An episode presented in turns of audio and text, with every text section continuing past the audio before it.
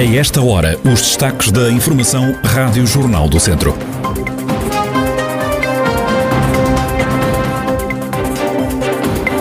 A fase mais crítica do combate aos fogos começa hoje. No distrito vão estar mobilizados mais de 800 operacionais. Circular na A25 e na A24 é mais barato a partir desta quinta-feira e a organização dos Jardins Efêmeros mantém o evento apesar do aumento dos casos em Viseu. A atualidade da região em desenvolvimento já a seguir.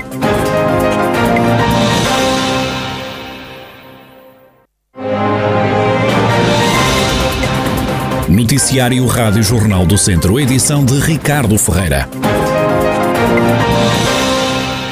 O período mais crítico do combate aos incêndios florestais arranca esta quinta-feira. É a chamada fase 4 do Dispositivo Nacional para enfrentar os fogos, que arranca a 1 de julho e só termina a 30 de setembro, já no final do verão. Neste período vão estar mobilizados mais de 800 operacionais na região, como dá conta o Comandante Operacional Distrital de Viseu, Miguel Ângelo David. Até 30 de setembro vamos ter um incremento gradual no número de equipas, sendo que durante o período crítico vamos até 838 operacionais em termos de equipas e dispositivo terrestre.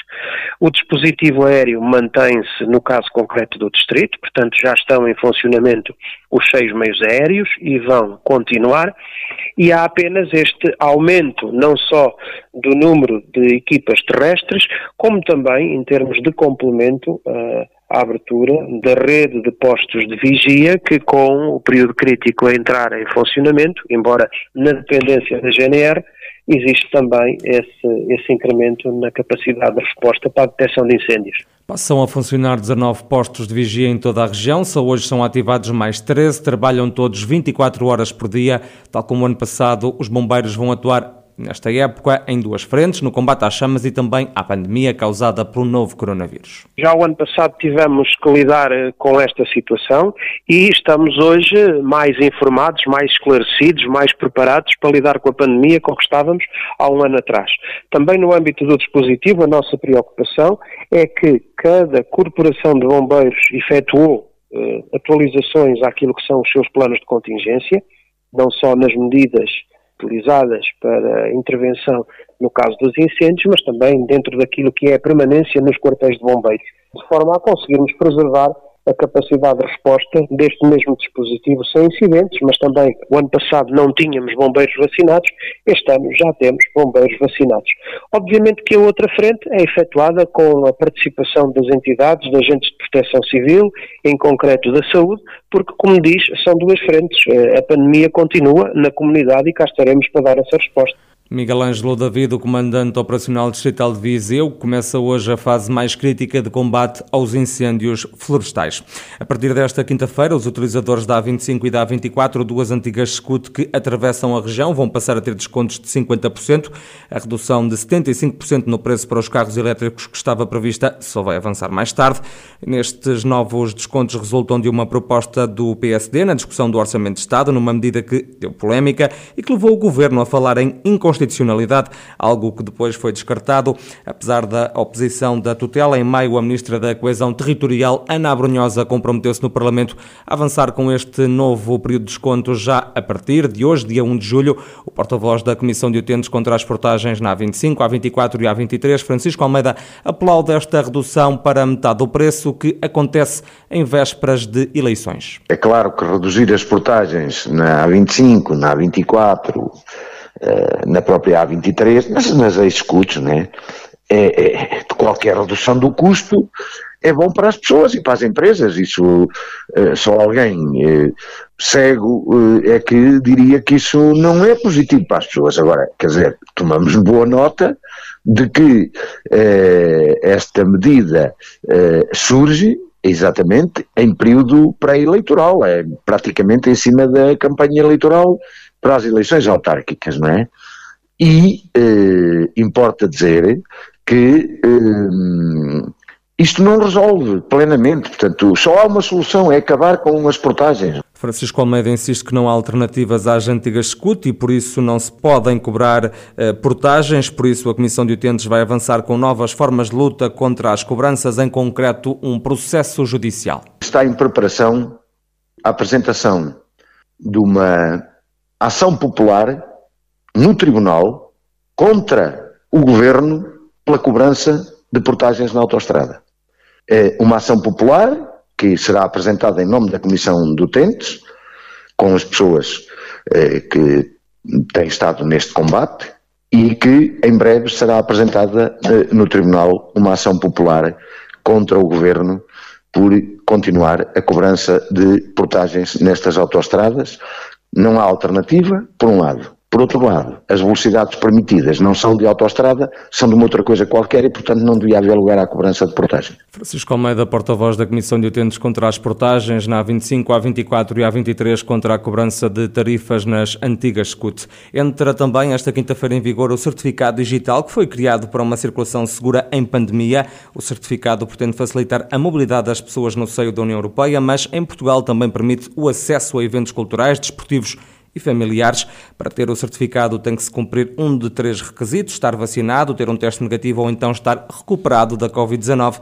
Ainda esta quinta-feira entra em vigor a comparticipação de testes rápidos de antigênio de uso profissional. O preço máximo para a realização do despiste não pode exceder os 10 euros, isto de acordo com a portaria que foi publicada em Diário da República.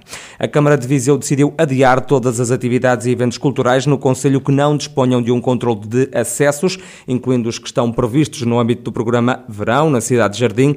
Vão ser também canceladas todas as atividades e eventos sempre que se verifique uma sobreposição com outras iniciativas que possam contribuir para um aumento do fluxo de pessoas. A autarquia vai também reforçar a fiscalização, o policiamento e as ações de acompanhamento em zonas e atividades consideradas críticas, isto no âmbito de um plano que vai ser concertado entre as forças de segurança e os serviços municipais.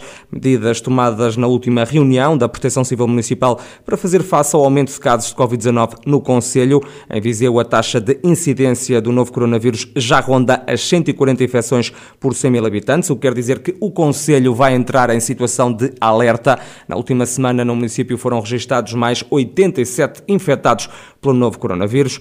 No fim de semana, na cidade, arranca mais uma edição dos Jardins Efêmeros. A diretora do festival, Sandra Oliveira, diz que não recebeu qualquer orientação por parte da Câmara para suspender atividades não recebemos nenhuma indicação da autarquia, até porque os planos uh, foram, têm que ser uh, aprovados pela Direção-Geral de Saúde e a autarquia não pode, como é óbvio, ir contra a Direção-Geral de Saúde.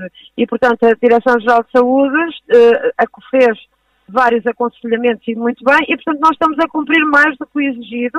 Uh, e, portanto, como lhe digo, não tenho qualquer indicação, nem, e, e estamos todos a trabalhar no sentido de Viseu ser uma cidade segura, tal como todos merecemos, e trabalhamos para isso. Sandra Oliveira, da Organização dos Jardins Efêmeros, festival que arranca já no próximo sábado, dia 3 de julho. Das últimas horas na região vem a notícia de mais um caso de Covid-19 em Nelas e outro em Carregal do Sal. No distrito e desde que a pandemia chegou já foram registrados 29.469 infectados, pelo menos 26.804 recuperados e um total de 662 mortes associadas à pandemia. As águas do Caramulo já estão a exportar, três meses depois da atividade uh, ter sido retomada. Segundo Sérgio Vaz, da administração da empresa, um, a água do Caramulo já está no mercado asiático, também no africano, com o objetivo de continuar a crescer.